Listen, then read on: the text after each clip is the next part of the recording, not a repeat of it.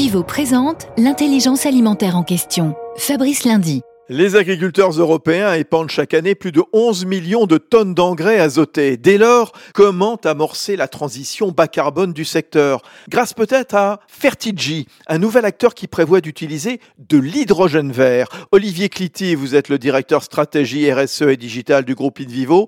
Une première usine devrait voir le jour en Espagne. Alors, l'hydrogène vert pour nous, ça va nous permettre de faire des engrais totalement décarbonés à destination de nos filières pain et de nos filières brassicoles.